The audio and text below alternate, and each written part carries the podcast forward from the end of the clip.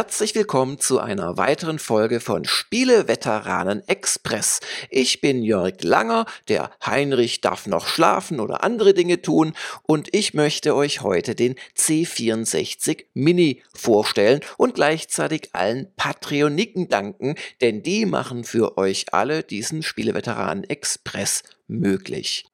The C64 Mini. Nur echt in dieser Schreibweise, also nicht etwa als Commodore 64, da gab es wohl Markenrechtsprobleme, ist vor kurzem in den Handel gekommen für 79,99 Euro und entspricht von der Idee her ziemlich genau und zwar sowohl äußerlich als auch innerlich dem NES Classic Mini oder SNES Classic Mini. Da hat man sich also beim Hersteller Retro Games Limited doch ganz klar inspirieren lassen.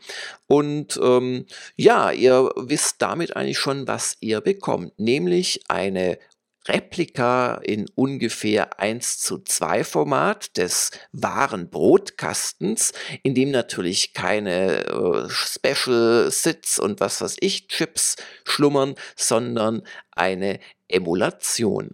Und äh, trotzdem, ich habe es gerade in der Hand, ist das äh, braune Kästchen wirklich sehr nett anzusehen. Die kleinen süßen Tasten, die natürlich nicht bedienbar sind. Das hätte in der Winzigkeit auch überhaupt keinen Sinn. Das könnte man schlichtweg nur mit einem Stylus überhaupt runterdrücken.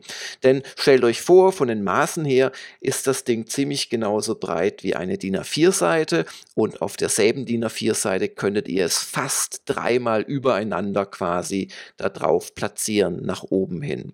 Also wirklich ein kleines Teil. Hinten hat es einen HDMI-Ausgang und einen äh, Power-In Mini-USB oder ist das sogar ein Mikro? Das ist ein Micro-USB-Eingang.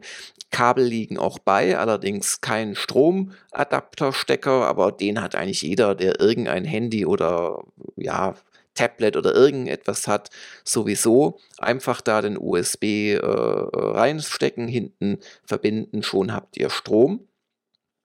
Und auf der rechten Seite ist ein Einschaltknopf und sind zwei USB-Ports.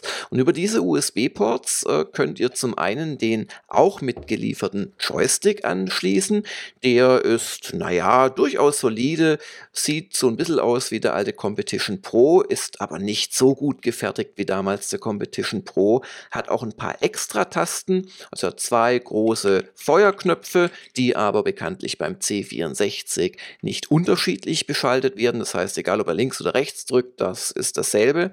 Dann gibt es quasi am, ja, wie möchte man das nennen, am Turm oben, wo dann der Stick draufsteckt, gibt es nochmal zwei kleine dreieckige Tasten. Ich habe das peinlicherweise gar nicht ausprobiert, aber ich bin mal relativ sicher, dass das einfach Dauerfeuer ist, wenn man es gedrückt hält.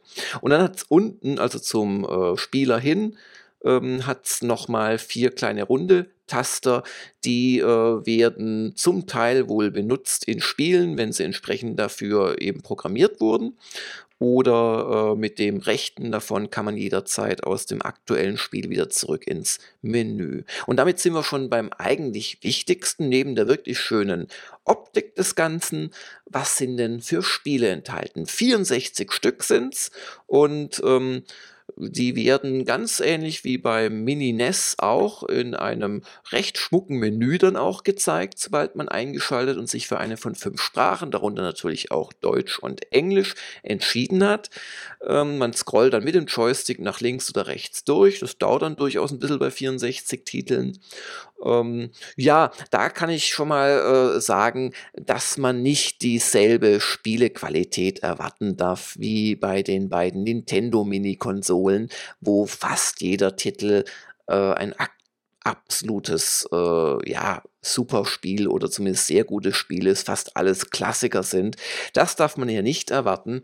Aber dennoch gibt es äh, einige ordentliche Sachen da drauf. Ich, ich, ich nenne mal so ein paar Spiele, die ich als wirklich Klassiker empfinde vom C64, die drauf sind.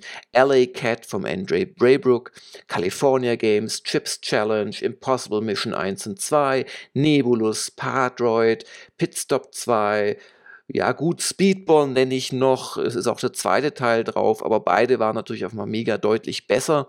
Summer Games 2, das beste Spiel der Serie überhaupt, wie ich finde.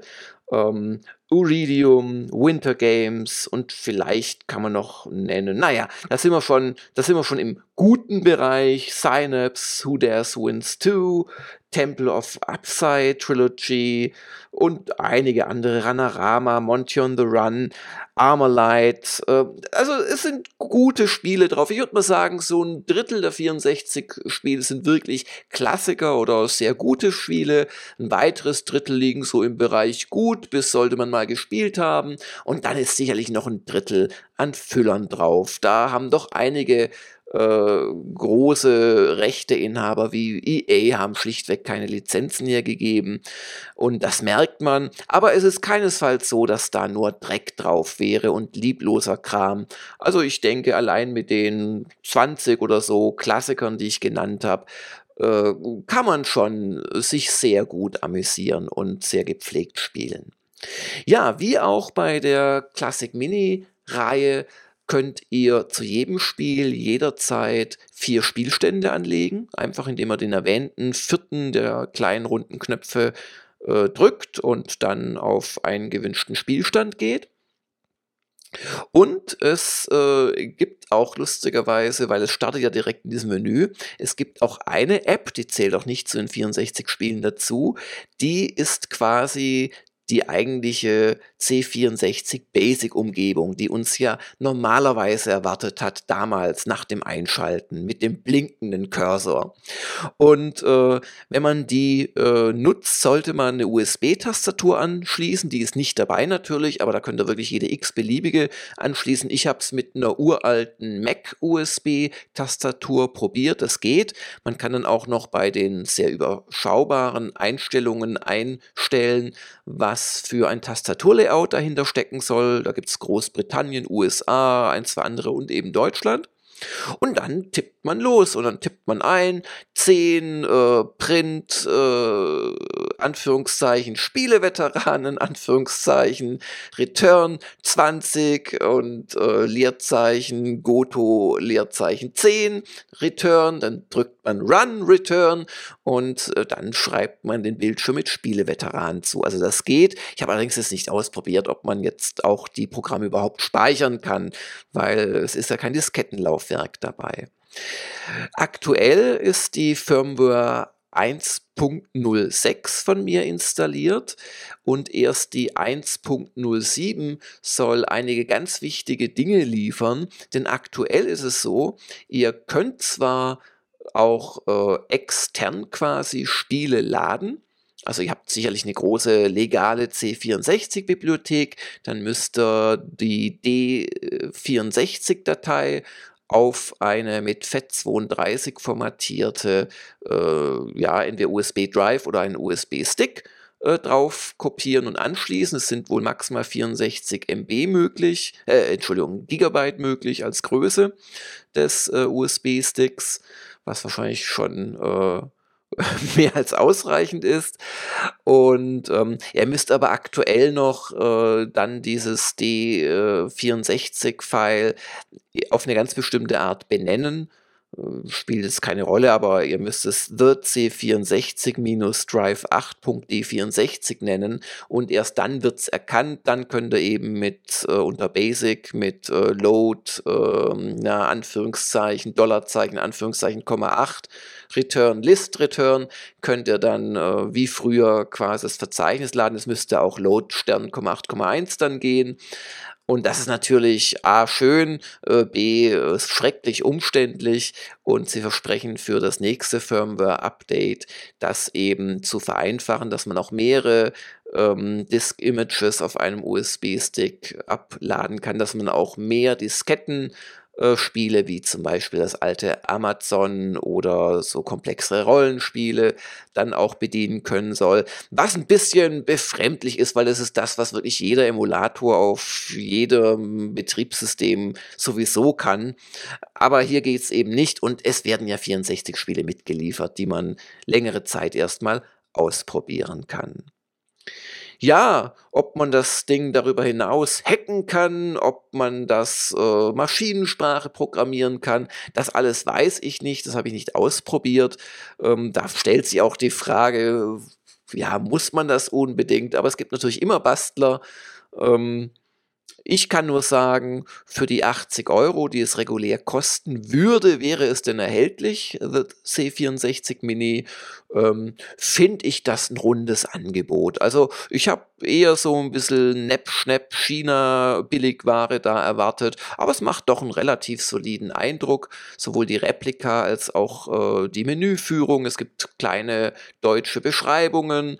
Ähm, man erfährt, aus welchem Jahr das Spiel stammt. Also das ist alles, finde ich, sehr fein gemacht. Es gibt auch noch eine App, das ist so eine Art erweiterte, ja, Credits-Geschichte, wo in, in Form einer einfachen, eines einfachen Crack-Vorspanns wird dann Hunderten von Leuten gedankt aus der C64-Szene.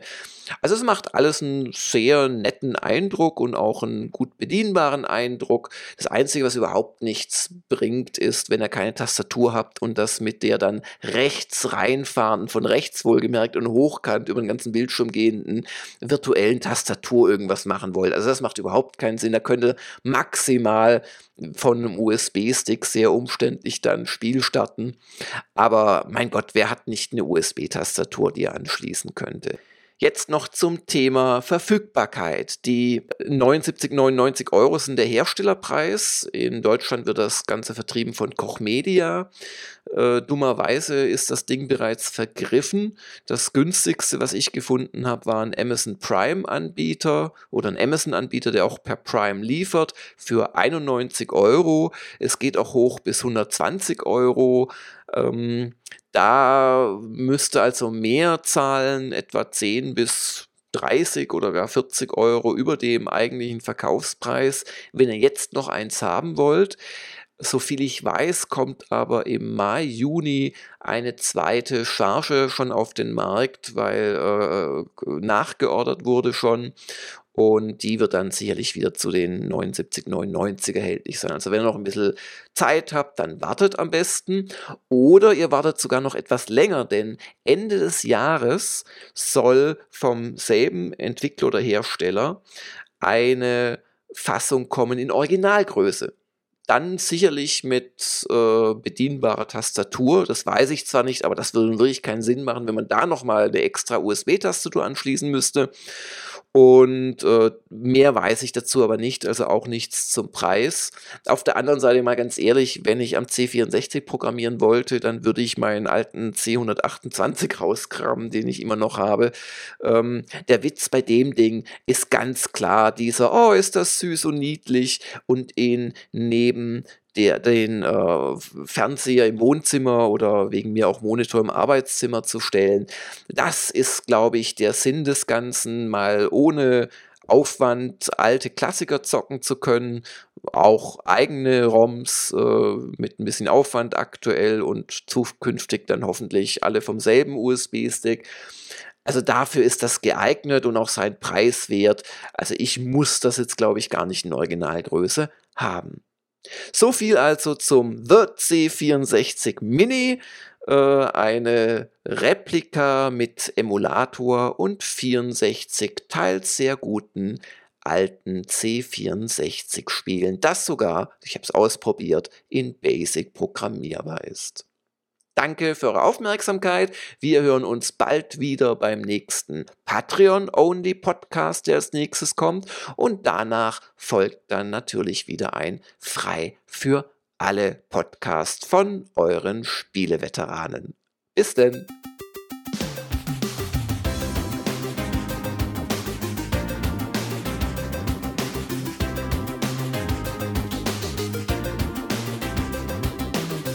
Für diesen Spieleveteranen-Podcast ist nun erstmal Game Over.